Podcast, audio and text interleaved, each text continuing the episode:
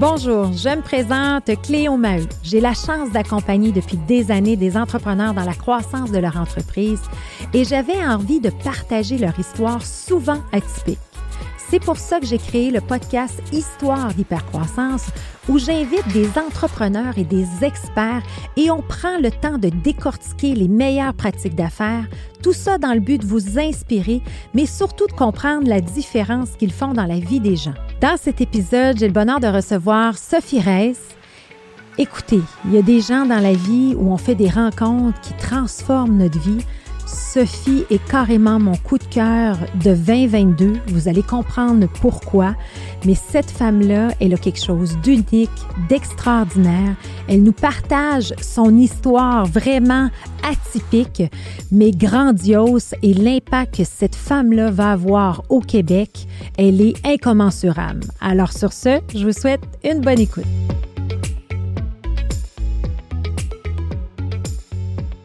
Aujourd'hui, on a la chance de recevoir mon coup de cœur de l'année 2022, Sophie Reiss. Hey, J'aime ça, moi, être un coup de cœur. C'est bien, hein? J'adore ça. Oui.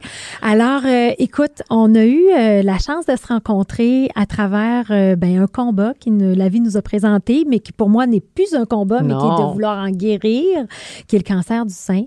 Euh, mais avant tout, euh, pourquoi je suis contente que tu aies accepté l'invitation sur Histoire d'hypercroissance, c'est que j'aime toujours inviter des gens, des entrepreneurs au parcours atypique. Et euh, quand on parle d'hypercroissance, il ne faut pas l'associer nécessairement au dollar, mais l'hypercroissance, d'avoir un impact, de faire avancer les choses, c'est d'aller chercher le meilleur des situations qui se présentent à nous. Et quand je te regarde, Mm. tu es l'emblème même et l'incarnation même de faire bien les choses et de les amener à un autre niveau et d'avoir l'impact. Donc, merci d'avoir accepté l'invitation. Ben là, je suis super contente et hyper honorée avec une introduction comme ça. Mais oui, puis moi, j'aime ça dire, ben, moi, j'ai une histoire d'hypercroissance personnelle. Donc, tu l'as bien, euh, tu l'as Oui. bien mis en bouche, là. Oui, exactement. Et, et ce que j'aime, c'est toujours comprendre la personne. T'es une, tu sais, on a t'as une belle voix radiophonique, tu es très présente sur les réseaux sociaux, tu es cofondatrice de La Ruche à Montréal, tu as une belle expérience, un beau bagage, euh, tu sais, de, de leader, de manager et tout. Mais j'aimerais savoir d'où vient cette bébite-là. Là. hey, on va commencer avec, euh, j'aime beaucoup dire à l'introduction, il était une fois Sophie. Donc, Oui. il était une fois Sophie, une petite fille avec des grands rêves, qui a su très jeune que pour pouvoir réaliser ces grands rêves-là, il fallait qu'elle travaille très fort. Donc, j'ai commencé à travailler super jeune pour être en mesure d'économiser pour faire le tour du monde. Parce que moi, dans ma tête, j'avais vraiment toujours cette curiosité-là, puis cette de se dire, mais qu'est-ce qui se passe ailleurs? Tu sais, comment les gens fonctionnent? Puis moi, mes deux parents sont immigrants, donc euh, immigrants de première génération, sont arrivés ici avec deux valises. Donc, j'avais toujours cette, cette, cette curiosité-là de se dire, ben il y a quand même un monde qui se passe à l'autre bout de la planète, puis allons le découvrir pour créer des ponts. Donc, j'ai cumulé plein d'emplois, j'ai travaillé vraiment beaucoup en communication, en agence de publicité, et ben la vie m'a amené toujours à travailler en innovation, en direction de marque, en alliance stratégique, puis j'ai accédé très jeune à des postes de haut niveau, vraiment, en milieu corporatif, en télécommunication, où j'ai œuvré pendant dix ans après les agences de publicité, et est arrivé un moment charnière en 2016, donc au fruit de mon deuxième congé de maternité, je me suis posé une grande question qui se résume en un mot et qui est pourquoi? Mhm. Why? En fait, pourquoi je fais tout ça? Pourquoi je suis dans ces espèces de programmes de haute performance? Pourquoi que je, je, je me donne tellement et tout ça? Puis, puis c'est super parce que dans le fond, je, je, je veux dire, j'adore, j'a- j'adore en fait, j'adore tout ce que j'ai fait et tout ça. Je prenais plaisir à le faire. Mais dans ma quête du pourquoi, j'ai pris justement mon deuxième congé de maternité, qui est un moment extraordinaire pour faire de l'introspection. Et à coup de grande J'arrive- C'est comme le fruit de beaucoup de moments de psychothérapie. Là. Oui. Je me suis rendu compte que ce qui m'animait profondément, dans le fond, là, c'est c'est pas c'était pas de mettre des logos là, sur le centre euh, Vidéotron pour le nommer. Là. Ce qui m'animait, c'était d'aider les gens à réaliser leurs rêves. C'était ça mon X. Donc, par l'entremise de la philanthropie, par l'entremise justement des communications, euh, ben, en fait des, des commandites ou des, des investissements en fait qui me rendait, en fait, que l'entreprise qui m'engageait me rendait possible, me rendait possible, ben j'aidais finalement l'entrepreneur à réaliser euh, ses idées de festival, euh, au festivalier à avoir une meilleure expérience, ainsi de suite, ou à l'organisation que je soutenais de pouvoir réaliser sa mission. Donc, je me suis rendu compte que c'est vraiment ça qui m'animait. J'ai envoyé dans l'univers de me dire, ben est-ce qu'il y aurait un grand projet pour lequel je pourrais contribuer, tu sais. Donc, qui pourrait justement capitaliser sur cette mission-là, mais à plus grand impact, en fait ou cette espèce de d'ikigai, comme les japonais disent. C'était ça qui me rendait heureuse, tu sais. C'est ça, aider les gens à réaliser leurs rêves. Et c'est comme ça qu'est arrivé Jean-Sébastien Noël dans ma vie, qui est un gars de Québec, qui avait une grande idée, qui était de, justement, de, construire et de faire rayonner la ruche, qui était une plateforme de financement, ben, qui est toujours une plateforme de financement participatif de proximité, avec un modèle complètement innovant. Donc, je continuais dans l'innovation, je continuais dans la technologie, je continuais dans le changer les façons de faire, parce que à la la base, moi, même si je ne suis pas super vieille, j'ai quand même contribué beaucoup je suis un bébé de la télécommunication, donc où est-ce qu'on apprenait aux gens finalement comment utiliser un cellulaire, tu sais, à l'époque, tu sais, c'était vraiment, tu sais, donc vraiment changer les façons de faire, adopter des nouveaux comportements. Et euh, il cherchait justement quelqu'un pour développer le tout, le modèle à l'extérieur du Québec, faire, euh, pas à l'extérieur du Québec, à l'extérieur de Québec, donc de la ville de Québec, faire des petits et tout ça. Et c'est comme ça, finalement, que j'ai eu la chance de cofonder le modèle de la ruche, puis maintenant, ben, a fait ses petits à travers le Québec. Et, la vie a fait que, comme tu dis, là, après ça, j'ai pris un nouveau parcours au cours des deux, trois derniers mois où je me concentre sur plein de magnifiques projets. Plein de magnifiques projets. Puis c'est quoi l'impact de la ruche? Parce que, tu sais, on sait, tu sais, puis explique tout pour ceux qui connaissent pas. Oui. C'est une plateforme super intéressante pour des jeunes entrepreneurs. Ben, c'est extraordinaire, en fait. la ruche, ça réinvente le, modèle de financement, puis c'est particulièrement pertinent, pertinent pour des entreprises en démarrage, mais aussi en croissance, qui veulent développer un nouveau segment. Donc, en, fait, le principe, c'est un peu comme, euh, tu sais, les gens connaissent beaucoup Kickstarter, tu sais, donc c'est un modèle où est-ce qu'à coup de petites contributions, on recueille un grand montant qui va servir finalement à réaliser un projet donné circonscrit. Donc, exemple, j'ai besoin de 100 000 pour lancer un nouveau commerce et ben, dans mon montage financier, j'ai réussi à aller chercher des sous un petit peu partout, d'autres façons, des économies, des prêts, peu importe, mais il manque ce montant-là. Ben, je vais être en mesure, exemple, si je veux ouvrir un restaurant, une pizzeria, disons, ben, je vais prévendre finalement mes pizzas. Donc, la journée où est-ce que je vais ouvrir mon commerce, ben, les gens vont déjà avoir déjà une clientèle. Donc, c'est quand même, il y a toujours cette notion-là de rayonnement aussi. Donc, ça fait connaître aussi le commerce avant qu'il soit ouvert. Et ben, il y a aussi la, la notion où est-ce que ça permet finalement de démocratiser le financement parce que quelqu'un qui a une bonne idée maintenant des fois, c'est pour compléter un montage financier, mais dans plusieurs cas, c'est 100 des sous nécessaires au démarrage. Donc, euh, c'est très, très, très intéressant. Puis votre impact est assez incommensurable dans les dernières années. Ben oui, parce que depuis 2013, la ruche a été fondée en 2013, mais particulièrement depuis 2016, au moment où est-ce que j'ai joint l'aventure, ben euh, la ruche est devenue un outil de développement économique reconnu par le gouvernement du Québec. Donc ça, c'est un grand, grand, grand, euh, grand step, donc une, un autre palier. Et il y a aussi des grands partenaires qui se sont greffés à ça. Je pense juste à Desjardins qui a embarqué dès le début, mais particulièrement encore plus fort en 2018. Donc la ruche est devenue soutenue par Desjardins. Donc euh, ça, c'est quelque chose qui, qui, est super. Et il y a aussi plein de programmes de financement additionnels qui se sont greffés. Donc euh, on parle d'entreprises privées, mais aussi d'autres programmes gouvernementaux circonscrits qui, en fait, la philosophie derrière ça, c'est aide-toi et le ciel t'aidera. Donc, l'entrepreneur fait un petit bout de chemin, va récolter des sous auprès de sa communauté, auprès des communautés. Et s'il réussit à atteindre son objectif, le partenaire va soit doubler le montant ou donner finalement un montant significatif supplémentaire. Fait que c'est vraiment comme une, ça devient comme une belle plateforme où il y a une entente gagnante-gagnante. Ben oui, exact. Vraiment. Donc, ça donne accès à. C'est quelque chose que je trouvais quand même extraordinaire. Fait que ça, c'est une belle contribution qui était un peu le, dans ton aventure, si tu veux, entrepreneuriale, de dire, regarde, j'ai goût de m'investir là-dedans. tellement, puis j'ai eu du plaisir, là. Oui, hein, pas idée. vraiment. mais en parallèle, on a une Sophie qui prend le temps d'écrire un livre qui s'appelle Bébé Jetlag, euh, tu sais, le guide voyageur pour les parents voyageurs, mes parents de 0-12 ans, c'est ça? Parce que là, j'ai une histoire parallèle. Parce que tantôt, je t'ai parlé de mon histoire plus professionnelle, donc mon parcours, tu sais, en résumé très, très vite. Oui.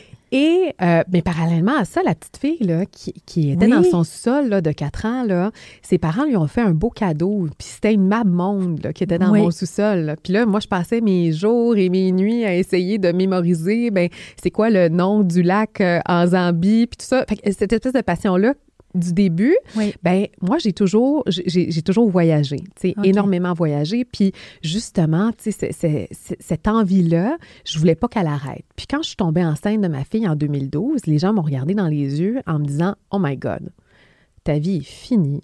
Tu pourras plus jamais voyager. Une chance que tu as été à tel, tel, tel endroit, parce que là, ma fille, tu y retourneras plus, tu sais. Puis là, je me suis dit, mais ça se peut pas. Puis partout où j'allais à travers le monde, là, je rencontrais des familles. Puis c'était pas des familles de Québécois, c'était généralement des Français, euh, tu sais, ou même des gens d'Amérique latine qui voyagent avec leurs enfants. Puis là, je me dis, mais comment ça se fait qu'au Québec, on a comme dans notre culture pas cette notion du voyage? Puis ça, ça, tu sais, je fais une parenthèse là, on parle de voyage là, mais il y a aussi la notion de restaurant, tu sais. Ah, j'allais justement OK. dire, tu as, des jeunes enfants, tu peux juste aller au Saint-Hubert ou au McDo. Ben oui. Non, non, mais ça, là, il n'y a rien qui me fait plus friser les oreilles. Écoute, Oui. les gens qui nous écoutent aujourd'hui, là, arrêtez de poser la question est-ce que c'est un restaurant pour enfants?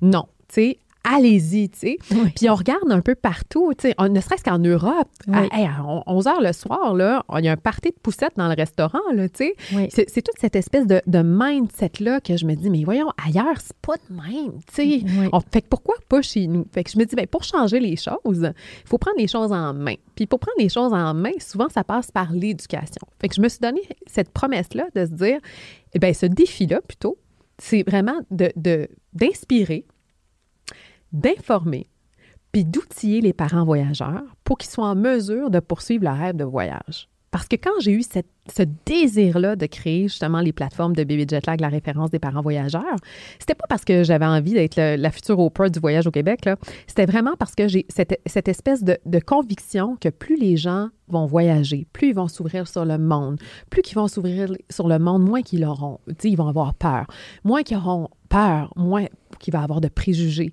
moins qu'il va avoir plus, moins va avoir de préjugés, ben prospère, faire une petite contribution. Oui, faire une le- différence pour Oui, innover. Ben, je, te, exact. je te confirme, euh, je te confirme parce que euh, ben, mon frère rêve de faire un grand voyage Ouais. avec sa famille. Fait que là, il a lu le livre, il est en, ça l'a vraiment inspiré. Bref, là, tu es en train de Ah! créer de l'impact euh, concret. Ben euh, oui. c'est à voir, c'est ça. Alors là, tu décides de faire ça en parallèle, mais raconte-moi, je veux juste comprendre parce que, tu sais, là, on voit ton parcours professionnel Oui. très dans la communication, dans l'innovation, tu Oui. t'en viens à la ruche et tout. Mais là, tu as la petite fille de 4 ans qui étudie le monde, mais là, elle voyage seule. Fais-tu le tour du monde? As-tu ramassé assez d'argent pour le faire? là? Ah, Comment ça se passe? Mais oui. oui, oui, En fait, moi, j'ai développé même un terme quand je travaillais en milieu corporatif. Ils appelaient ça la créativité vacancière, tu sais, parce que j'étais vraiment justement du genre à.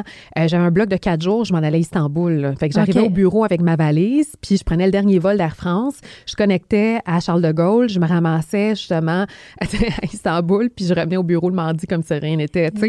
Fait que oui, je, je- je me suis donné à cœur joie et durant mes deux congés de maternité, justement, moi, s'il y avait une chose qui, qui, un de mes grands rêves qui était inaccompli, c'était un d'être Géo Club Med, mais ça, ça arrivera jamais. Ouais, dans ton bucket list, on va laisser faire. Non, non, j'étais comme ça, ça a l'air le fun, ça, cette affaire-là, mais inquiétez-vous pas, je m'en irai pas Géo Club Med. Puis la deuxième des choses, justement, c'était quand j'allais en Asie, quand j'allais en Thaïlande ou en Afrique. Tu sais, je voyais des gens qui faisaient du- des tours du monde avec euh, des dreads dans les cheveux. Puis moi, j'avais mon, tu sais, à l'époque, j'avais mon bureau fermé au 7e Nord, euh, tu sais, du 612 Saint-Jacques, dans le Vieux-Montréal. Puis je rêvais juste d'être comme eux autres, tu sais. Puis je me dis, en 2012 puis en 2016, dans ces deux congés de maternité-là, j'ai le droit de, de me donner ce luxe-là d'aller parcourir la planète. Oui. Donc, je suis partie deux fois deux mois avec mes bébés, justement. À l'autre bout de la planète, mais aussi, tu sais, puis pas juste ces deux blocs-là de deux mois, là, tu sais, presque, en fait, presque, mes, mes enfants, ils ont voyagé à tous les âges de, de 0 à 24 mois, sauf à 7 mois. Je sais pas pourquoi, ça a juste pas donné à 7 mois, mais j'ai testé toutes les affaires. Fait qu'en Europe, en Amérique du Sud, en Amérique centrale, on, on a voyagé partout.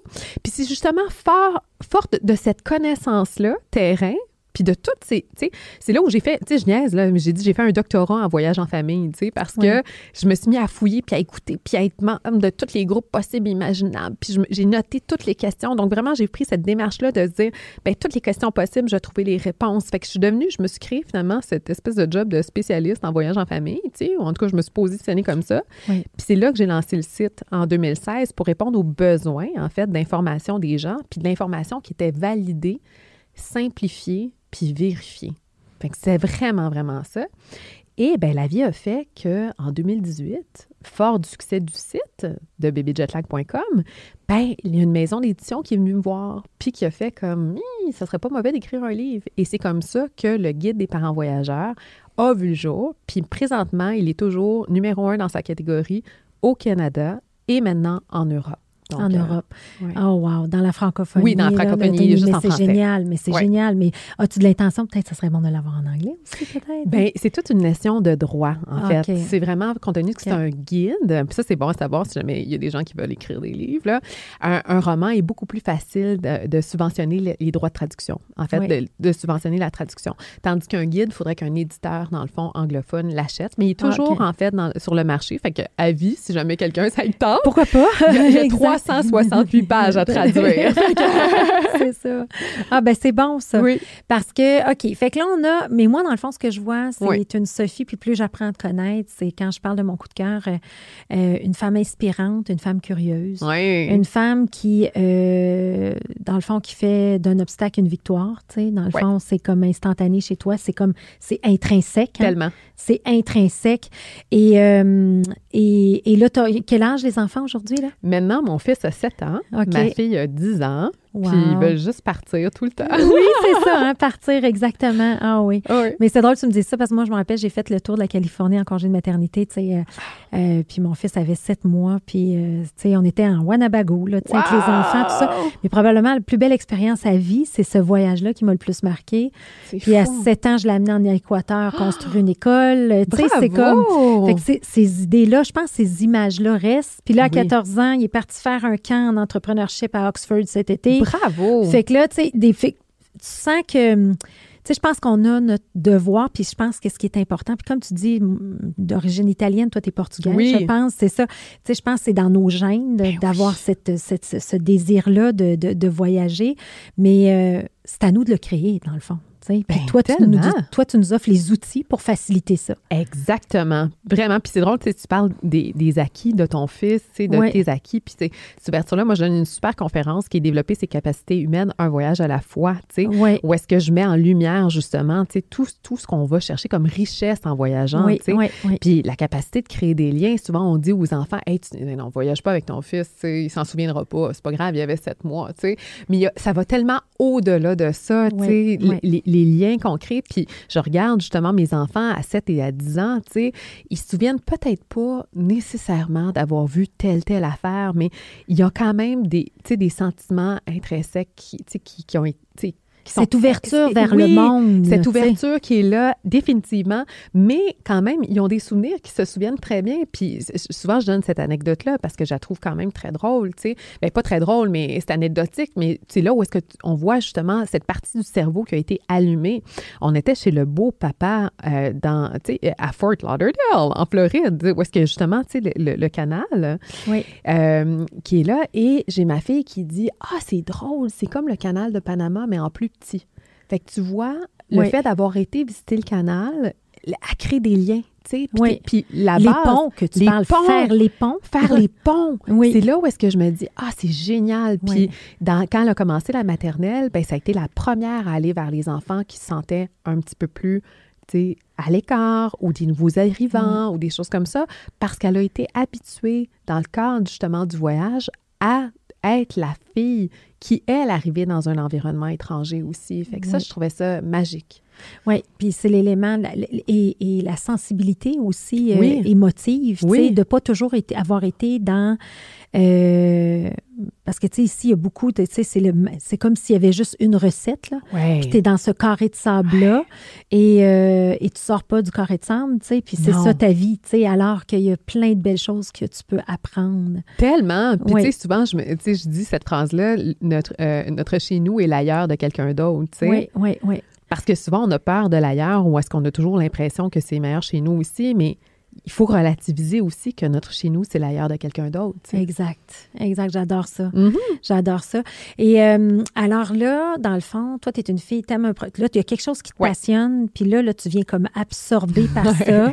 C'est ça mon problème Oui, mental. Ben non, ben, ben non, ben non, mais en même temps, c'est ce qui fait que tu fais, tu réalises des choses grandioses, puis que tu Oui. permets d'aider des gens. Fait que là, tu le fais. Fait qu'on parle du niveau du voyage. C'est quoi tes plus grandes leçons apprises par rapport au voyage? Oh my God! En fait, les, les, les- les leçons apprises, euh, je sais pas, mais ce que j'en tire, moi, c'est justement, on en a parlé, c'est cette capacité-là de créer des liens. Moi, je suis convaincue que ça fait de moi une meilleure citoyenne, une meilleure collègue, une meilleure amie, puis tout ça, d'avoir parcouru le monde, tu sais. J'ai des référents. Moi, je suis capable de connecter avec avec tout le monde parce que euh, j'ai comme une culture générale assez phénoménale. Tu sais, je, je- des fois, je me pose vraiment la question, mais comment ça se fait? Que je, fais, je sais cette affaire-là? Tu sais, j'ai l'impression que mon, mon cerveau, il y a vraiment des fois des enjeux. Oui. Mais cette capacité-là humaine de créer des Oui. liens, de créer des ponts, j'a- j'adore quand tu dis ça, créer des ponts, parce que c'est l'essence même de, de, de ma mission. de- ce qui de ce qui ouais, drive. c'est- De ce qui me drive. C'est Ouais. vraiment, vraiment ça. Mais c'est ce que j'en retiens le plus, c'est pas tant de, de, de m'être fait griller la couenne là, à un endroit spécifique ou d'avoir vu la chose, la, les merveilles du monde ou d'avoir euh, fait... Non, non, c'est vraiment ces connexions humaines-là. Puis aussi le fait que je me dis, aïe, j'ai des amis aussi partout à travers le monde. Oui, exact, c'est ça. Puis Ouais. Toute la culture reliée à ça. Ouais! Exact, exact. Et juste mon fils cet été, quand il a été euh, à Oxford, Ouais! Euh, je reviens, je dis, puis, tu sais, là, il y avait des amis d'un peu partout, tu sais, puis là, il dit, ah, j'étais avec le premier ministre de la Macédoine, le fils du premier ministre. Je dis, ah, c'est où ça, la Macédoine? tu sais, j'étais comme, oh my God, have to look on the map, tu sais. Fait que, bon! tu sais, c'est ça. Mais, tu sais, finalement, puis là, dit, Ouais. puis, tu- t'as-tu gardé contact, tu sais, avec les Oui. gens, tu sais, de la Pologne, de ci, de ça? Il dit, maman, j'ai réalisé que les Européens sont pas mal moins sur leur téléphone que nous. Wow! Juste de faire cette constatation-là, de dire la culture nord-américaine très, euh, très, euh, tu sais, euh, schématisée à le paraître, etc. Fait que lui, il a tout de suite compris ça, la différence entre l'Europe et ici. Fait que déjà de savoir qu'il y a quelque chose d'autre qui existe ailleurs, ça fait du bien des fois à l'âme. Sais, quand on se sent pas bien puis qu'on est jugé, c'est dur Oui. aussi pour les, les, les, les préjudices et le, paraître, qui est très fort. quelque chose d'autre qui existe ailleurs. Retenez cette phrase-là. Oui, ça aussi, c'est quelque chose qui me drive. Je me pose toujours la question, mais qu'est-ce qu'ils font ailleurs aussi? Exact. Ça, c'est vraiment, j'adore ça. Exact. Puis c'est un peu, puis c'est c'est ce qui nous amène aussi à un sujet, euh, un sujet principal dans le fond, un sujet qui nous touche beaucoup les deux. Mhm. Euh, et euh, dans le fond, toi, tu es en pleine euh, quête de l'humanité, je vais le dire comme Oh ça. oui! Déjà, déjà avec ton projet Bébé Jetlag, Oui. déjà avec la ruche Montréal. Ouais. Mais là, il arrive quelque chose, un événement dans ta vie. Le 4 décembre 2020, j'ai gagné à la loto-cancer. L'auto-cancer du sein, sans aucun antécédent familial, sans aucun... Quel âge à ce moment-là? J'avais 38 ans. OK. OK? J'avais aucune douleur, aucune masse, j'avais rien. De- de- c'est découvert de façon fortuite. Et pourquoi, en fait? C'est parce qu'on était en pandémie. Puis moi, je m'ennuyais de voir du monde, OK? Vas aller voir le docteur comme les vieux. C'est- le pire, c'est que c'est vrai. Je suis super gênée de le dire, mais en toute transparence. Puis, tu sais, je pense que ça vaut vraiment la peine de le dire. C'est ça qui s'est passé. Moi, je me suis dit, c'est qui les humains que je peux voir à l'automne 2020, tu sais? Oui. Ben là, écoute, je passais à travers tous mes examens de santé. Puis moi, vu que j'avais atteint des postes de direction quand même très, très jeune, à la base, il fallait que je fasse un bilan de santé annuel. Ça faisait partie, en fait, de, de ce que j'avais, à- en fait, en haute direction. J'avais pas le choix. Fait que j'ai comme... Moi, j'ai Je vais être toujours- proactive. oui, j'ai- toujours eu cette habitude de vie-là. Tu sais, je sais que c'est un peu atypique pour justement quelqu'un dans la trentaine, mais moi, vu que c'est ça, ça faisait partie de mon hygiène de vie. Et ben, en allant voir ma spécialiste, euh, et euh, euh, comme ça, tout bonnement, dans le cadre de porte, elle dit euh, à la fin de l'examen, puis c'est quelqu'un qui, qui- tu sais, on a des amis en commun, fait qu'on a comme une conversation plus friendly que la moyenne des ours, tu sais. Et elle me dit, puis à part ça, comment ça va, tu sais? Puis là, je m'attends la clavicule, de même, juste par réflexe, en, disant, écoute, je travaille vraiment beaucoup parce que c'est vrai qu'à la ruche, on était en explosion. On a passé en pandémie, nous, de trois personnes à 42. Là. Je veux dire, euh, on était complètement dans le jus. tu sais. Je dis, écoute, je travaille beaucoup, puis dans une, une posture qui n'est pas ergonomique et tout ça. Puis je sais pas pourquoi elle a eu un flash.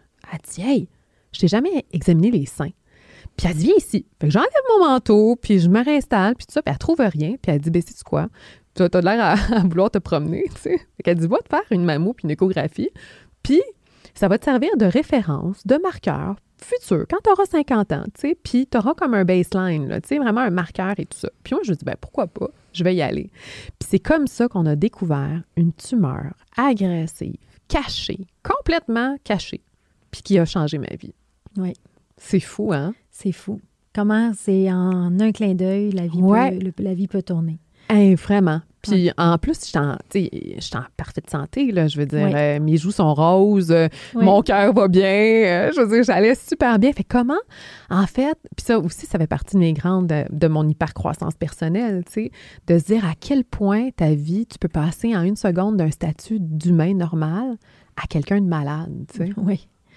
Oui, puis, puis, puis en même temps aussi, je sais pas comment toi tu l'as vécu, Oui. mais tu sais, en même temps, tu passes tout par la gamme d'émotions de qu'est-ce que j'ai fait pas correct pour mériter ça? Moi, je l'ai moins senti, cette affaire-là. ça. Sauf que moi, Ouais. c'est là que ça m'a duré peut-être 24 heures. Oui, Là, ok, j'ai fait that's it. OK, Ouais. non. Là, OK, on change, puis qu'est-ce que je peux apprendre? Et c'est là, je pense que toi, tu es embarqué dans ton deuxième doctorat. Oh ça? oui!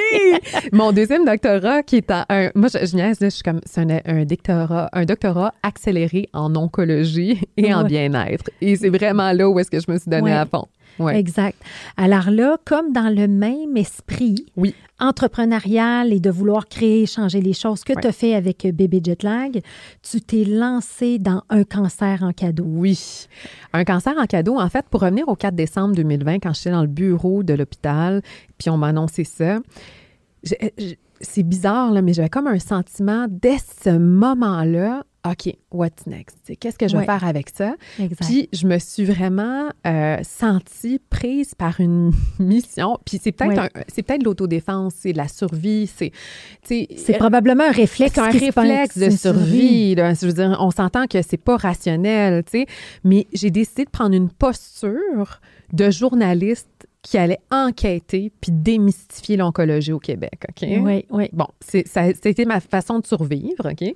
Mais pour moi, ça m'a vraiment bien servi. Puis c'est vraiment à partir de ce moment-là où est-ce que je me dis que chaque moment de ce parcours-là allait, allait servir à quelque chose qui est plus grand puis que moi, puis qui allait redonner. Donc, je vais vivre, consolider, puis ultimement transmettre. Donc, à ce moment-là, j'avais déjà cette vision-là. Mais le comment, je ne le savais pas encore. Oui. La seule chose, moi, je suis, quelqu'un d'extrêmement extraverti quand même dans ma façon d'être. J'aime ça. Tu sais, tu l'as dit d'entrée de jeu, je suis présente sur les médias sociaux. On peut me suivre sur Baby Jetlag, sur Instagram ou sur un cancer en cadeau sur Instagram. Mais, mais j'ai senti pour la première fois de ma vie ce besoin de garder du silence. Puis ça a donné quand même très bien parce que c'était durant la pandémie. Puis bon, on s'entend qu'un site de voyage en famille durant la pandémie, c'était comme correct aussi que ce soit plus silencieux. Et j'ai pris 11 mois pour garder cette nouvelle-là presque confidentielle. Donc, j'avais un cercle de collègues qui savaient, un cercle d'amis proches, mais j'ai gardé ça vraiment.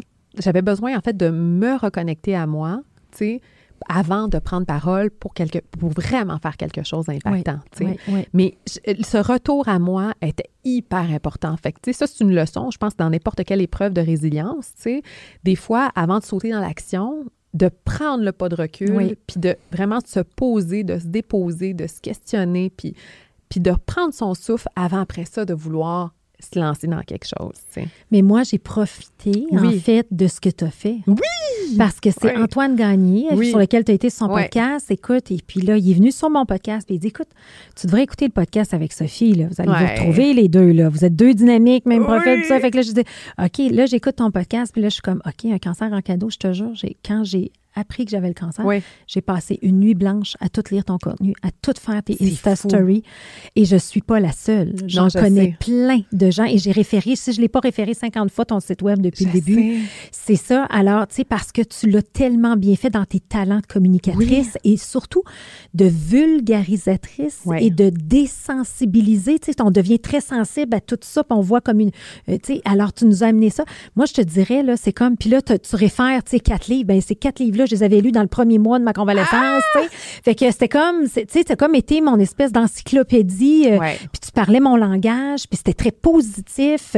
C'était pas dans un esprit de vous allez combattre, vous allez. Ah, non. non, c'est comme, garde, apprenez encore une fois dans l'éducation, Oui. hein, ton, ton esprit d'éducation, de dire, garde, on va outiller, on va éduquer. Ouais. Mais ça, je te dis, là, ça a été, là, t'es, t'es une- t'es la plus grande contributrice à ce mindset-là positif que le cancer m'apporte. là, Ben, c'est fou comment ça me touche que tu me dises ça parce que, tu sais, puis je te l'ai déjà dit, tu sais, à quel point j'apprécie ta rétroaction puis tout ça, puis t'es pas la seule, puis je me, je, je pense que je ne calcule pas l'impact. non. Je, le pas. réalise pas encore. Fait que, puis j'ai mon amie Kadeline, en fait, que, Oui. et même que tu connais, salutations à Kadeline, qui, qui elle, à toutes les semaines, elle m'envoie un petit mot en disant, tu sais, en, en me shakant en me disant, tu réalises pas, tu réalises pas. Oui, oui, exact. Mais pour le bénéfice, en fait, des gens, ce que j'ai fait, c'est que j'ai documenté pendant toute cette année-là, en images et en texte, en fait, mon aventure avec le cancer. Pendant tes 11 mois que tu n'en as pas parlé, tu as commencé à créer Oui, ta bibliothèque de contenu. Voilà, fait que c'est ça. Fait que le compte Instagram avait un membre, il était caché et c'était moi-même, OK? OK. Donc, je ne l'avais pas dévoilé du tout au grand jour. Et, et tu l'as dit tantôt, je veux pas... Le, le positivisme à, à outrance est un danger. Ce Oui. n'est pas ça, OK? Non, non. Moi, ce que je voulais, en fait, c'est pas d'être une mascotte. Je veux pas être la porte-parole des cancéreuses du Québec. C'est pas ça du tout. Moi, ce que je voulais, en fait, quand j'ai eu mon diagnostic, j'étais en manque D'informations. Oui, d'informations, puis d'histoires qui vont bien. Oui. Puis, on va se le dire, pour générer des dons, généralement, c'est des histoires qu'on met de l'avant de femmes aux chauves qui ne vont pas bien. Ou je vais ça. juste. Moi, quelque chose qui m'a choqué au début, Ouais. c'est que juste les statistiques Oui, sont toutes mises comme pour aller chercher de l'argent de la Oui. subvention pour avoir des recherches. oui. Mais pourquoi qu'on ne dit pas à la place qu'il y a 97 des chances de Oui. survie? Ben non. Mais ben non. on va, on va, te- on va te- tout te mettre ça. sais, oui. Donc, tu as 3 tu sais. Alors, moi, ça- ma frustration venait de tout ça. Là, je me dis, c'est correct, là, les, les- les médecins ont besoin d'investir en recherche et développement. Il faut mettre ça, le mélodrame. Mais quand tu le vis comme patient, c'est très frustrant. Ben, totalement. Puis, tu sais, puis toute cette notion-là de, de tu sais, puis, euh, le vit, qu'on passe, puis il y a beaucoup de frustration, là, tu sais, parce que quand on reçoit ce diagnostic-là, le médecin a généralement une demi-heure avec toi, tu sais, qui, qui Ah, ben, t'es chanceuse. Moi, ça a été cinq minutes. Bon, ben regarde, c'est ça, exactement. Donc là, on est laissé comme, moi souvent, je donne cette expression-là, comme une biche sur Ouais. le bord de l'autoroute avec Ouais. les, les, les phares là, dans les yeux, Oui. comme ça. Là. Oui. Donc, ils nous laissent, ils ferment la porte, ils s'en vont, puis on reste comme ça. On n'a aucune idée. Généralement, on n'a jamais entendu le mot cancer dans notre... ben, en tout cas, euh, si on est chanceux, on l'a pas entendu dans notre famille. Et si oui, on l'a pas vécu nous-mêmes, OK? Et là, on se ramasse avec une pochette de dépliants qu'on comprend même pas pourquoi ils sont là. C'est des dépliants qui sont génériques, qui vont même pas... Tu sais, des fois, tout droit à l'essentiel et pas, tu sais. Oui. Puis là, en fait, on devient, on nous enlève tout pouvoir, tout pouvoir décisionnel, tout Oui. pouvoir de réflexion. C'est comme si les attentes étaient qu'on donne les clés de la voiture puis au garagiste puis qu'on dise ben occupez-vous de notre santé. Puis moi je me dis c'est pas vrai. Moi je, moi mon salut a été sauté dans l'action, tu sais. Ben, que J'aime une expression que tu utilises aussi, Oui. c'est dire, tu sais, quand tu parles, je, tu sais, je suis dans ma propre hypercroissance, tu Oui. dis, je vais être le CEO de mon corps. Ah ben non, mais moi, là, ça a été vraiment ça. Moi, là, dans ma vie, là, je suis convaincue que les équipes les plus performantes, c'est celles là, qui sont complémentaires, puis les gens qui s'entourent le mieux. Oui. Donc, moi, là, quand je suis sortie de là, là, de, de- de mon diagnostic, j'ai été opérée le 18 décembre parce que j'ai pris en charge mon dossier de façon phénoménale. Puis j'ai eu Anne, mon ange, du chum aussi qui m'a rentré. Puis en tout cas, bref, j'ai eu un parcours quand même assez typique. Mais dans cette petite fenêtre-là, de deux semaines, OK, j'ai eu le temps de dévorer un livre que je t'avais conseillé qui était Rémission radicale, entre Oui. autres, OK? Oui. Et cette femme-là, Kelly Turner, elle a, dia- elle, elle s'est justement, sais, elle s'est dit, on, on analyse beaucoup les, les cas qui vont pas bien. Mais pourquoi qu'on se pencherait pas sur analyser les, les cas de rémission radicale de 1000 personnes? Puis elle, c'est un- c'est une PhD, là. C'est pas, euh, oui, c'est pas Ginette, là, dans le fin fond du bois, là. Je veux dire, elle a quand même. Non, non.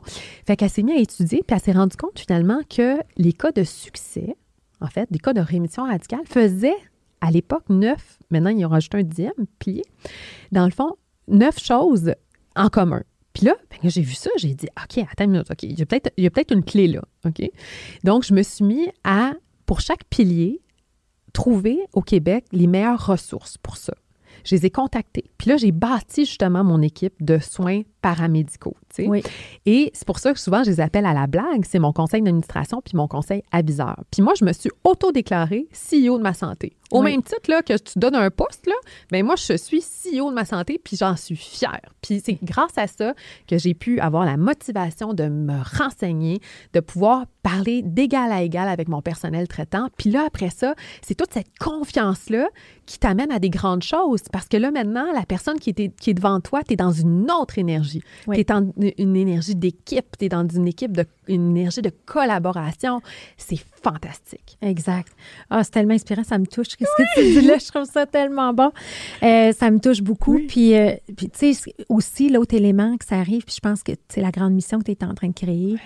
Pour avoir passé par là, euh, c'est quand tu arrives préparé, puis que tu es Oui. d'égal à égal avec euh, tes spécialistes, sont même pas habitués de se faire poser des questions. Moi, je me suis fait dire, en fait, euh, par une infirmière extraordinaire, elle est, elle est vraiment géniale, une infirmière clinicienne qui m'a dit Mais voyons donc, madame, vous posez donc bien des questions. Ouais. Puis c'était pas péjoratif, c'était plus comme ben on n'en a pas des gens qui posent des questions, tu sais. Puis là, j'ai demandé, j'ai dit, les gens viennent pas préparer. Elle dit non. Puis c'est là qu'elle a fait l'analogie du garage. Elle dit, moi, quand je m'en vais au garage, là, moi, je donne mes clés, puis je fais confiance aux mécaniciens. Fait que là, les gens ici, ils font ça. Puis je dis, ben, tu magasines pas ton gaz. À la limite, Ouais, tu sais. ouais. Non, non, tu sais, je dis, puis moi, mon bien le plus précieux, c'est mon corps. Je suis Ouais. pas prête à l'abandonner. Exact. Exact. Non. Fait que là, tu cumules tout ça. Oui, fait que là, je cumule. Là, maintenant, il y a plus de 250 vignettes qui sont là. Le euh, 14 octobre 2021, tout ça, parce que, tu sais, je fais pas les petites choses en... je fais quand même les choses en grande. oui, tant qu'à le faire. Tant qu'à faire. Donc, j'ai fait mon coming out officiel, dans le fond, dans le clin d'œil. Donc, le magazine rose euh, du clin d'œil. Donc, j'avais une page où j'ai dévoilé mon histoire au grand jour. OK. Donc, c'est comme ça où j'ai aussi dévoilé le compte Instagram, dans le fond.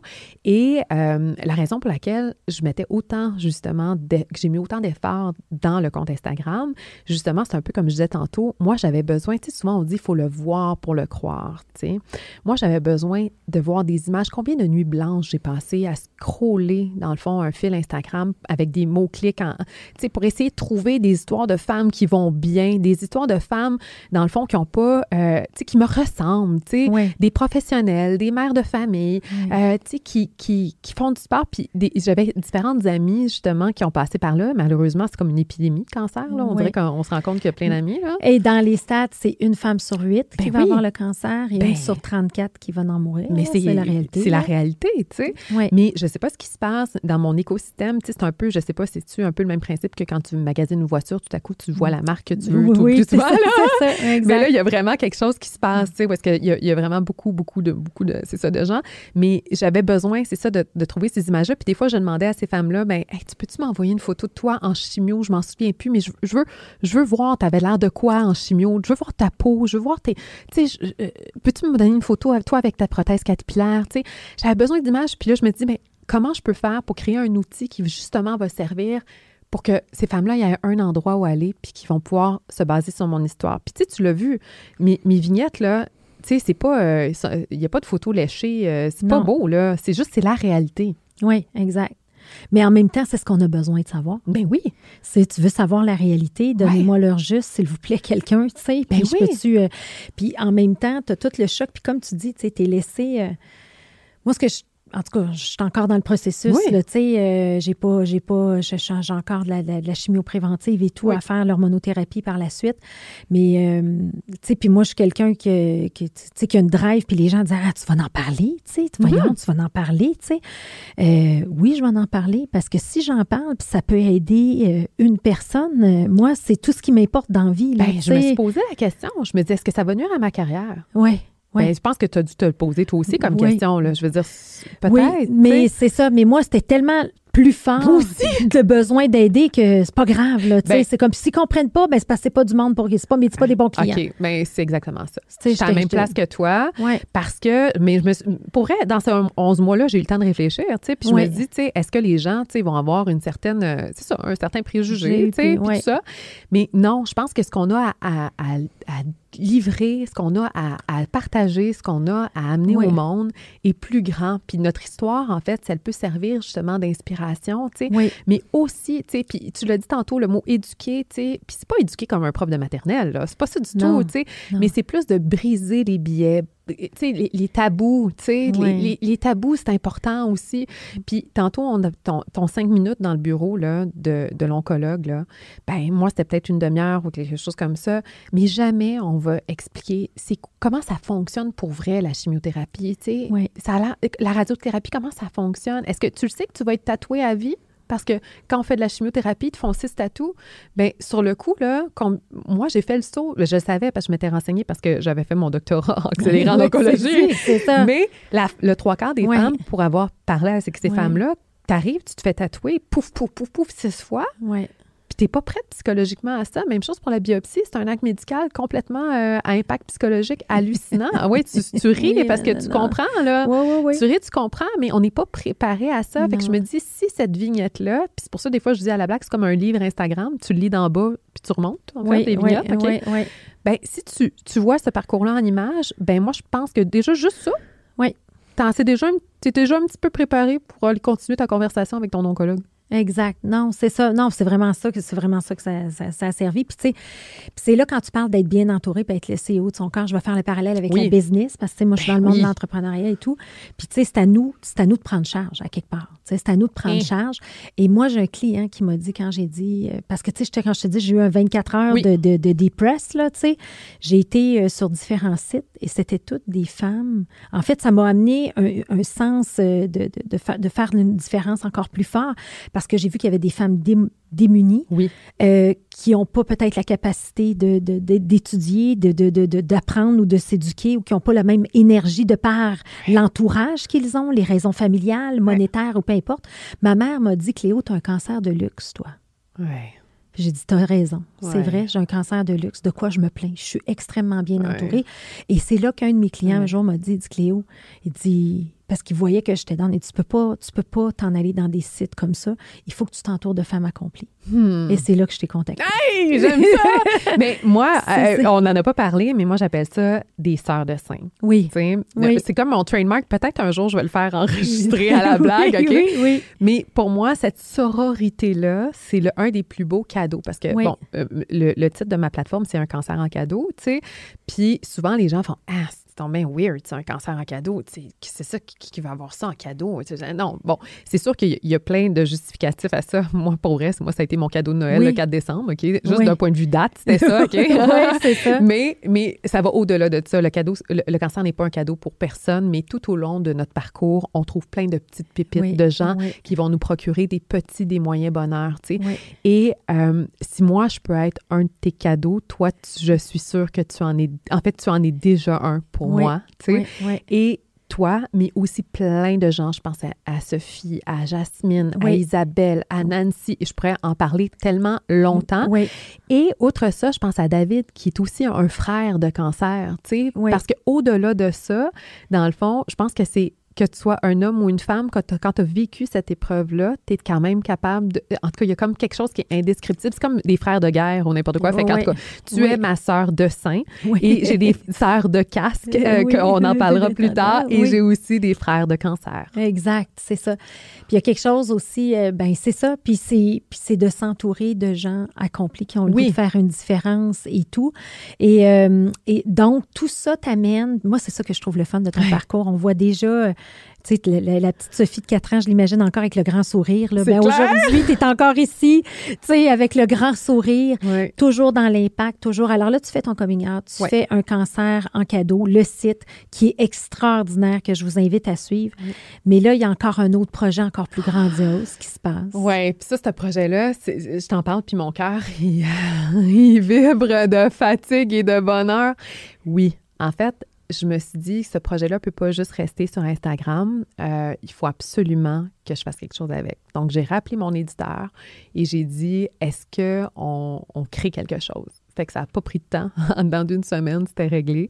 Donc, carte blanche pour écrire un ouvrage. Au début, je pensais euh, naïvement que j'allais raconter mon histoire, donner des outils, des choses comme ça.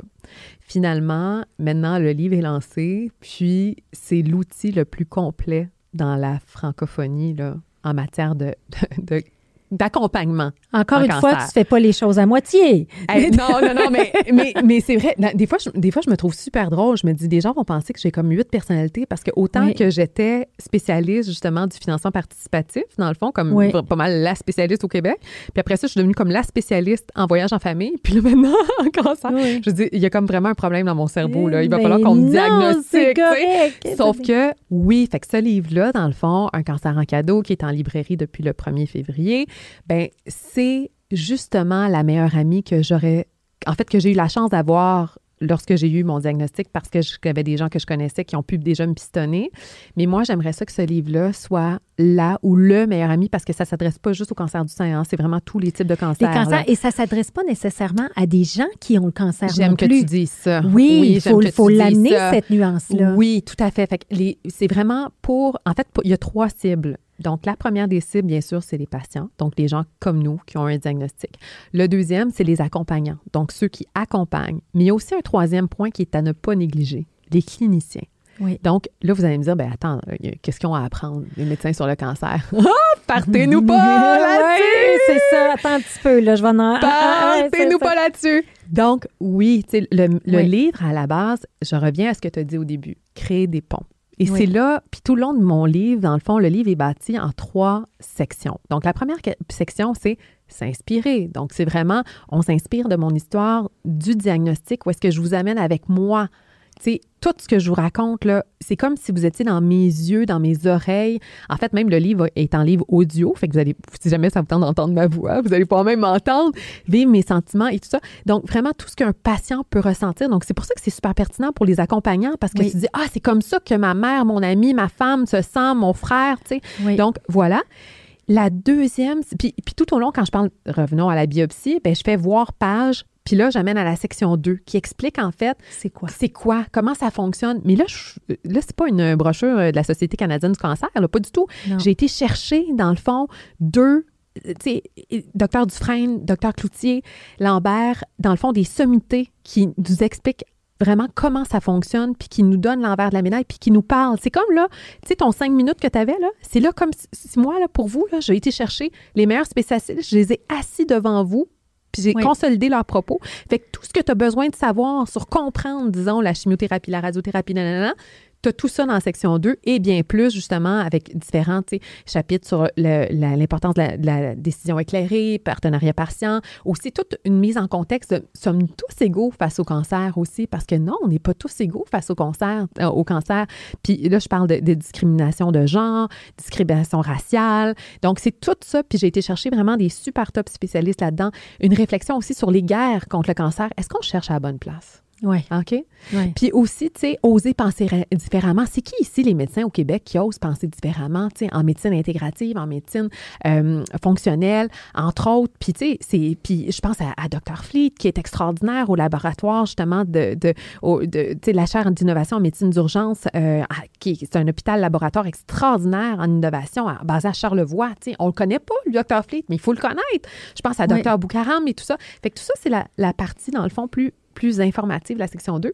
Puis la section 3, dans le fond, c'est vraiment 100 choses, 100 solutions qui contribuent au bonheur, au bien-être ou à la vitalité en complément des traitements conventionnels. Exact. Fait qu'on crée des ponts. Fait que c'est pour ça que je trouve ça intéressant aussi, la troisième cible, qui est aussi les cliniciens, parce que souvent, en- je me rends compte en conversant avec eux qu'ils savent pas que leurs confrères au MD Anderson Center, qui est le centre de cancérologie numéro un aux États-Unis, Mm. qui est comme le numéro dans des top centres mondiaux, ils ont, ils ont du Reiki dans la salle d'opération. Puis eux autres, que- ben voyons donc, je savais pas ça, tu sais. Mais oui, il y en a, tu sais. Que l'acupuncture est en première ligne là-bas, tu sais. Des choses comme ça. Fait qu'il y a plein, tu sais, je pense euh, à la thérapie par champ électromagnétique pulsé, tu sais, qui est là, qui, je veux dire, qui est étudiée par la NASA. Il y a des millions, mais des mi- ben, millions, j'exagère, des milliers d'études là, là-dessus, des preuves extraordinaires. Je veux dire, les soldats sont justement le, le choc post-trauma est, euh, est, est- traité euh, en Europe, aux États-Unis avec cet appareil-là. C'est- extraordinaire pour réduire les tumeurs et tout ça, mais on ne connaît pas ça ici. Fait que c'est tout ça que je mets en lumière des nouvelles techniques et tout Oui. ça, qui, mais tout ça fondé et scientifique. Tu es allé chercher les meilleurs Ben dans leur oui. champ d'expertise. il y a a 107 médecins spécialistes dans qui le ont contribué à ton livre. Oui. Imagine. Parce que moi, c'est ça qui, c'est ça qui me fait. Puis merci. En tout cas, moi, je te Ben dis merci ben au nom de la communauté francophone. OK? Mais je pense, puis je pense que cet ouvrage-là va vraiment Ouais. devenir la référence. C'est sûr. Euh, tout le monde en a besoin. Là, dès que tu reçois un diagnostic, mais je pense que tu as bien expliqué aussi les autres personnes à qui peut servir. Puis ça, c'est important aussi Oui. parce que les gens avec qui vivent avec nous ne comprennent pas nécessairement comment on se sent. Puis on Non. peut, mais il y en a certains d'autres qui peuvent s'éduquer. Et ce que j'aime aussi, c'est que tu sais, je pense qu'on est chanceux au Québec. On a un bon système de santé. Ben on a oui. des, des, des spécialistes extraordinaires. Mais il n'y a jamais personne qui a pris le temps d'intégrer tout ça et de faire les ponts. Et je trouve, je trouve, je trouve que c'est ça l'élément brillant et Oui. unique dans ce que tu apportes dans ce livre-là. Ben, les, en- ensuite, il y a 107 médecins spécialistes, mais là-dessus, il y en a quand même plus de 25 médecins. Puis à chaque fois, ils disent exactement ce que tu as dit. Oui. Merci de faire ça parce qu'il Oui. n'y a jamais personne qui y a pensé. Oui. En, en guillemets, il n'y a jamais personne qui a été assez fou. Mais là, quand on comprend ton profil, c'est la Exact. Sophie numéro 8 qui est en Exact. train de faire le, livre. Exactement, Mais non, merci. Fait que là, fait répète-nous un peu la structure du livre pour qu'on le comprenne. Donc, le titre du livre, c'est quoi? Un cancer en cadeau, si vous tapez ça, vous allez finir par trouver le livre là, dans tous les Et de toute façon, on le met dans les liens de notre podcast pour être sûr de rendre ça encore plus accessible et facile. Parfait. Absolument. Là-dessus, donc, s'inspirer par mon histoire, on s'informe, dans le fond, tout ce qu'il faut savoir lorsqu'on reçoit un diagnostic. Vous avez tout, tout, tout, tout, tout en section 2. Pour comprendre la médecine traditionnelle, mais Ah, tout conventionnelle. fait. OK? Fait que Tout fait. histoire. Oui. L'histoire, qu'est-ce qu'on vit comme Oui. ça? Deuxième section, la médecine Ah, traditionnelle.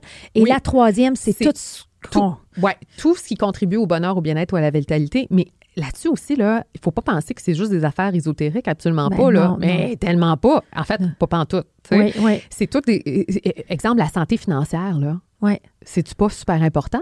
Oui, oui. Bon, ben là, là-dessus, j'ai un fiscaliste, un spécialiste en assurance, tu sais, Oui. euh, euh, euh, Jasmine qui est CPA, tu sais, qui vont puis qui nous donnent des conseils et tout ça, là, tu sais. Oui, oui. Euh, la santé buccale, combien de gens après la ne le savent pas, mais la chimio fragilise les dents incroyable. Ben, j'ai été chercher une parodontiste puis une dentiste qui, qui vont nous dire c'est quoi les meilleures pratiques justement pour prévenir. En fait, tout ce que- vraiment c'est tout ce que on doit nous dire mais qu'on n'a pas le temps de nous dire. Exact, exact. Vraiment.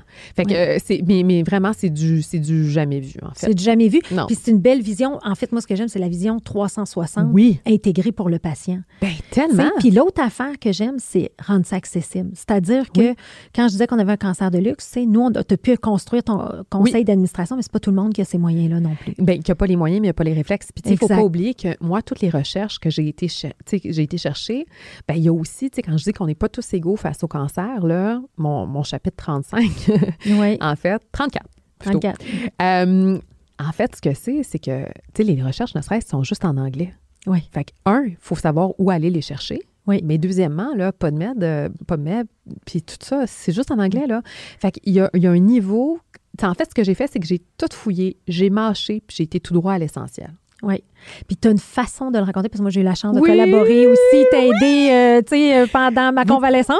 Mais oui! C'est ça. Chapitre 36, oser Oui. penser différemment. Il y a un peu de Cléo là-dedans, puis il y a aussi Oui. euh, sur euh, la solitude aussi. Oui, oui, oui. Parce qu'on vit, parce que autant j'ai de l'air de quelqu'un qui est bien entouré, Ah autant il y a des moments que tu Oui. vis que tu es face à toi-même, Ah tu sais, euh, puis des grosses prises de conscience, surtout pour des filles d'action comme nous qui arrêtent Hey. jamais. Euh, Mais ton témoignage dans le livre, il est super bon aussi. Là. On, on- mais on le dira pas. Parce que je, pas, je connais, je, connais, je connais ta citation presque par cœur à force de l'avoir relue, mais vous Oui. irez le voir. Vous irez Oui, le voir. c'est ça. Mais en tout cas, mais ça m'a fait vraiment plaisir. Oui. Justement, tu sais, ça a été un peu dans mon esprit, justement, comme tu dis, moi, ça m'a fait autant de bien de dire, si je peux aider des gens qui vivent les mêmes choses que moi, go, euh, j'embarque dans l'aventure, puis ça m'a fait du bien de collaborer, cas, de, moi, de. Écoute, c'était extraordinaire. Fait que ce livre-là est là pour ça. Euh, encore une fois, merci infiniment. Mais qu'est-ce qui attend la super Sophie? là? La Ah! Sophie numéro 18 dans deux ans va être où, là? Hey, non, mais ça, il faut se le dire quand même. Oui. C'est un saut dans le vide parce que j'ai été à la croisée des chemins au mois d'août où est-ce que je me dis si je veux que ce bébé-là soit au niveau que je que, en la fait, vision du la vision du livre, là. Oui. où je veux l'amener. Puis, en fait, puis à tous les jours, je reçois littéralement, malheureusement ou heureusement, comme on le voit, des messages de femmes et d'hommes, en fait, qui m'écrivent personnellement puis qui me demandent d'aller prendre un café, mais je peux pas humainement. Je veux dire, c'est impossible. Donc là, faut que je me dis, OK, au plus vite, il faut que je livre cet outil-là. tu sais. Et c'est pour ça que j'ai que j'ai quitté malheureusement la ruche, en fait, pour me pour vraiment, vraiment me focuser. Heureusement, Oui, fait, heureusement. un nouveau chapitre. Moi, je le vois Ah comme oui. nouveau chapitre de non, ta c'est vie. sûr, c'est juste que c'est tellement des humains exceptionnels que ça fait toujours de la, de, de la, de la peine. Mais non, mais puis avec beaucoup de fierté, puis avec tout ce qui vient avec, la tête haute et tout ça. Mais ça reste quand même que ce nouveau chapitre, pour répondre à ta question, est dans le fond, est rempli d'opportunités. Mais Tantôt, je parlais de réaliser des rêves entrepreneuriaux avec la ruche, de voyage avec Bébé Jetlag. Maintenant, je suis convaincue que ma mission, c'est d'aider à soutenir les gens pour qu'ils réalisent leurs rêves de santé et de bien-être. De santé, de bien-être. Toujours dans l'innovation, toujours dans le changement. Donc, je donne beaucoup de conférences. Ça, j'adore ça. Donc, vraiment, sous trame de résilience, d'action, où est-ce que je prends mon histoire, puis un peu comme on a parlé, le côté CEO de sa santé. Oui. Donc, CEO de sa santé, qu'est-ce que ça veut dire, ça? Donc, vraiment, la résilience, là, ça s'applique à toutes sortes de sphères de notre vie. Hein? Oui. Puis, puis la gestion du stress, entre autres. tu sais. Donc, Oui. ça aussi, une belle. Oui. Tu sais, j'ai un super atelier sur la gestion du stress, donc comprendre. Parce que, est-ce qu'il y a un stress plus grand que celui de perdre sa vie? Pas Euh, vraiment. Non. OK? Fait que là, on repart un peu de ça, puis on retravaille. Donc, vraiment, euh, plein d'opportunités. Donc, plein de conférences et tout ça. Et bien, il y a aussi quelque chose qui m'anime vraiment beaucoup, puis toi aussi qui t'anime, parce que les deux, on partage ce beau projet maintenant. Oui. Donc, les deux, on est sur le CA de Garde tes cheveux. Donc, Oui. Garde tes cheveux, qui est une fondation qui a été, euh, en fait, qui est un organisme, pas une fondation, euh, de bienfaisance enregistrée qui, a été partie par Sophie Truzel-Ménard, qu'on salue, et qui finalement manquait un peu de souffle parce qu'elle était tout seule là-dedans. Donc, Jasmine, moi et maintenant toi, on Oui. embarque dans le fond là-dedans pour faire connaître ce cette fameuse, en fait, technologie, parce qu'on n'en a pas parlé, puis les gens qui nous écoutent ne nous voient pas, en fait, mais on a gardé nos cheveux, OK? Oui. Oui. Parce qu'on a fait l'usage du casque réfrigérant. Puis ça, encore là, là tu sais, quand je disais, quand j'ai reçu mon diagnostic, là, moi, j'ai l'audio de la médecin qui me dit on a trouvé des solutions à tout, mais ça, par exemple, les cheveux, là. Mais c'est pas grave, ça repousse. hein. Fait que euh, c'est ça. Puis là, moi, je me suis dit attends une minute, là. Mais ça se peut pas. J'ai dit ça ne se peut pas qu'on on soit capable d'envoyer du monde sur la Lune, qu'on greffe des visages. Puis en 2021, on n'est pas capable de sauver les cheveux des femmes. Mm. Non, ça se peut pas. Fait que là, j'ai fouillé, j'ai fouillé, j'ai fouillé, j'ai fouillé pour me rendre compte qu'il y a une technologie qui est là en Europe depuis plus de 30 ans, qui existe, qui, qui est là, qui a fait ses preuves, OK? Et que même en mai 2020, l'Université de Sherbrooke a fait une recommandation favorable d'utilisation de ces casques-là au Québec, puis qu'on n'en entend pas parler. Je me dis, ben voyons, ça se peut pas. Mais combien de fois, moi, j'arrive, les gens disent Oui, oui, je veux garder mes cheveux. Ah, ben non. Ben non, c'est ben non, impossible. ben Ben non, non, ben ben non, non, ben non, ben non. Mais non. Fait que voilà. Fait que moi, je me suis obstinée et j'ai comme envie de, de prouver le contraire. Donc, j'ai fini, en fait, la FDA en- aux États-Unis a approuvé l'usage du casque réfrigérant en 2015 et en juillet 2020, il y a une entreprise à Toronto, donc Penguin Cold Cap, qui euh, importe finalement ces casques-là. Donc, c'est disponible à travers tout le Canada. Quelqu'un qui a un diagnostic là, demain au Saguenay là, va être en mesure de recevoir son casque en 24 heures, 20 ben, 24 à 48 heures, là, dans le fond, là, au Saguenay. Là. Tu sais, Puis je dis Saguenay, je veux dire, d'un peu partout au Québec Ben, et tout ça. Là, Voilà. c'est accessible. C'est accessible. Puis la façon que ça fonctionne, en fait, c'est un principe simple de vasoconstruction. Dans le fond, le froid, c'est un casque qu'on met sur notre tête à moins 30, moins 35 à peu près. Donc, le froid, dans le fond, resserre euh, les, les, euh, les follicules, crée une petite couche de glace, entre guillemets, là, façon de parler. Donc, ça empêche les agents chimio- chimiothérapeutiques de toucher finalement le, le follicule et de l'endommager. On s'entend-tu que c'est simple, là? Oui, C'est pas rocket science, là. oui. Mais ça, cette affaire-là, m'a permis justement de garder mes cheveux. Puis c'est ça qui m'a permis de garder l'anonymat pendant 11 mois. Oui. Tu sais, moi, j'ai pu continuer mes activités, j'ai pu aller conduire mes enfants à l'école, j'ai pu aller à l'épicerie sans voir le regard, dans le fond, de la caissière qui me regarde, qui dit Oh mon Dieu, ma pauvre dame, elle a le cancer. Oui. Moi, personne ne savait ça. Oui. Tu sais, j'étais- j'étais dans mon intimité. Fait que c'était au-delà, finalement, dans le fond, du, euh, de la maladie, là. Ça, puis, du côté physique, esthétique, là, de perdre ses cheveux, là, c'est au-delà de ça. Moi, ça m'a donné, finalement, ça a conservé la conf- ma confiance en moi. Donc, ça m'a donné l'énergie de poursuivre, justement, mes traitements et tout ça. Puis ça a sauvé, je pense, une bonne partie de ma santé mentale. Et Oui. là, aujourd'hui au Québec, il faut que tout le monde, OK? Donc là, je compte sur vous, les gens qui écoutent, là. Oui. OK? Oui. Donc là, là quand les gens euh, reçoivent un diagnostic, dites-leur oui, c'est possible de garder nos cheveux malgré la chimiothérapie parce que c'est vrai. Parce qu'on en est la preuve, puis parce que c'est pas juste un cas euh, euh, isolé, là. On est plusieurs à en avoir fait, dans le fond, l'essai au Québec depuis que c'est justement depuis juillet 2020, là, où est-ce que c'est de plus en plus implanté. Moi, j'ai gardé 100 de mes cheveux. Allez voir sur Instagram, j'ai une chevelure exceptionnelle. Oui. Mais je, je dis ça à la blague. Donc, euh, la mission de Garde tes cheveux, c'est vraiment d'informer et de former, dans le fond, les cliniciens. Encore une fois, l'éducation. Hein? Ah, ça, j'aime ça. Oui. Hein? Former Oui. puis informer. les- Et soutenir aussi les femmes et les hommes, parce qu'il y a aussi des hommes qui voudraient garder leurs cheveux, qui voudraient faire usage du castre réfrigérant, rendre accessible la technique. Oui.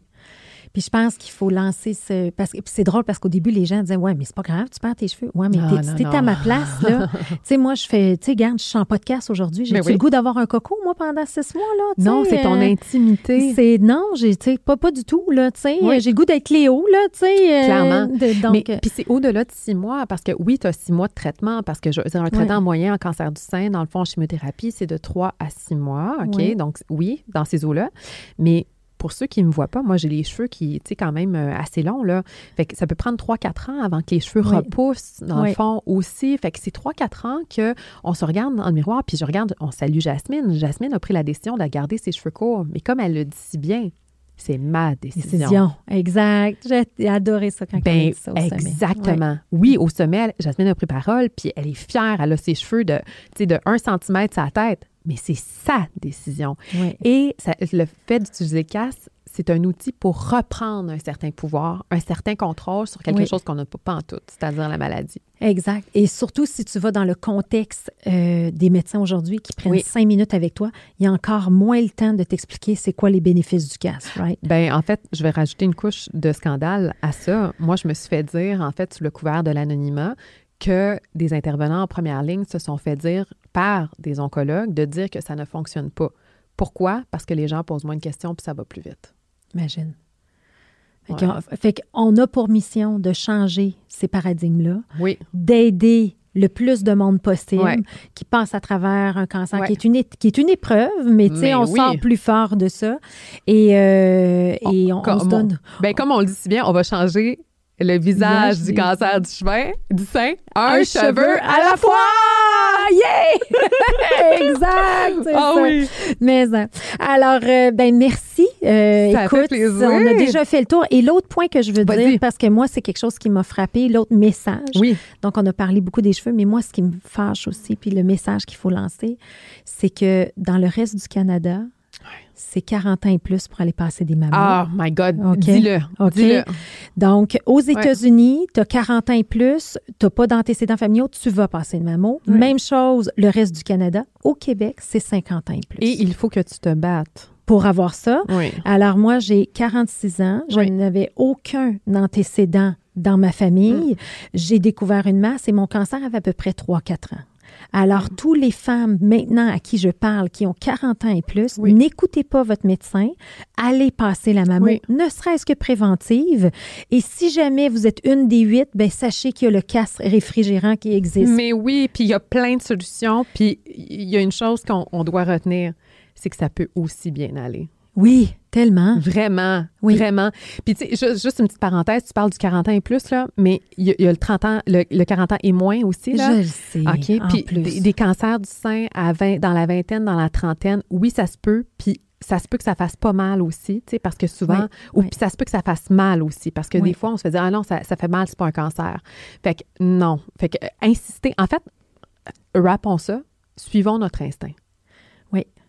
Puis pour suivre notre instinct, soyons informés et éduqués avec un bon livre qui Oui, s'appelle un cancer en cadeau! Ah, vraiment. Puis suivez-moi sur les médias sociaux. Je pense que je vais avoir beaucoup de choses à dire dans pas long. C'est sûr. Hey, un mille, mille, mille merci, Sophie, pour Ben, tout ce que tu nous as partagé. Merci à vous autres. En tout cas, ça a été vraiment un plaisir. Puis, ben, quoi qu'arrive, soyez résilients, puis gardons le sourire. Yes. Merci. Merci.